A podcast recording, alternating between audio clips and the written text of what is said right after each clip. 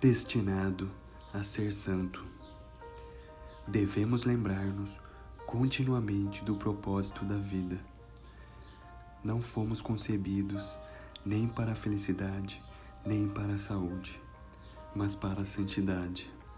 Nos dias de hoje, temos tantos desejos e interesses e nossa vida é consumida e desperdiçada por eles. Muitas dessas vontades podem ser corretas, nobres e boas. Talvez até possam ser realizadas um dia, mas por enquanto Deus deve permitir que a importância delas diminua para nós. A única coisa que verdadeiramente interessa é se uma pessoa aceitará o Deus que a tornará santa. Custe o que custar, essa pessoa deve ter um relacionamento correto com Deus.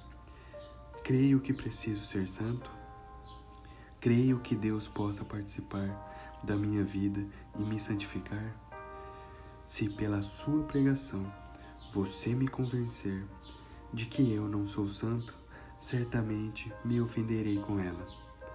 A pregação do Evangelho provoca um intenso ressentimento porque a mensagem é feita para revelar a minha falta de santidade.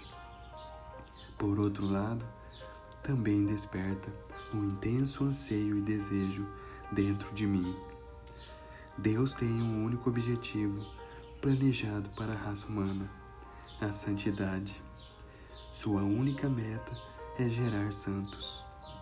Deus não é nenhum tipo de máquina eterna de bênçãos para o usufruto das pessoas.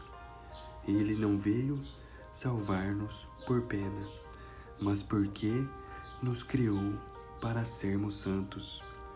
A expiação realizada na cruz de Cristo significa que, pela morte de Jesus, Deus é capaz de restaurar a perfeita unidade que devo ter com Ele. Assim, nada mais se colocará entre nós dois jamais tolere, por autocomiseração ou por outras pessoas, qualquer prática que não se harmonize com o Deus Santo. Santidade significa andar em total pureza diante de Deus, em palavras e pensamentos, e permitir que Ele sonde cada detalhe da sua vida. Santidade não é simplesmente o que Deus me dá, mas o que Ele me concedeu e posso expressar em minha vida.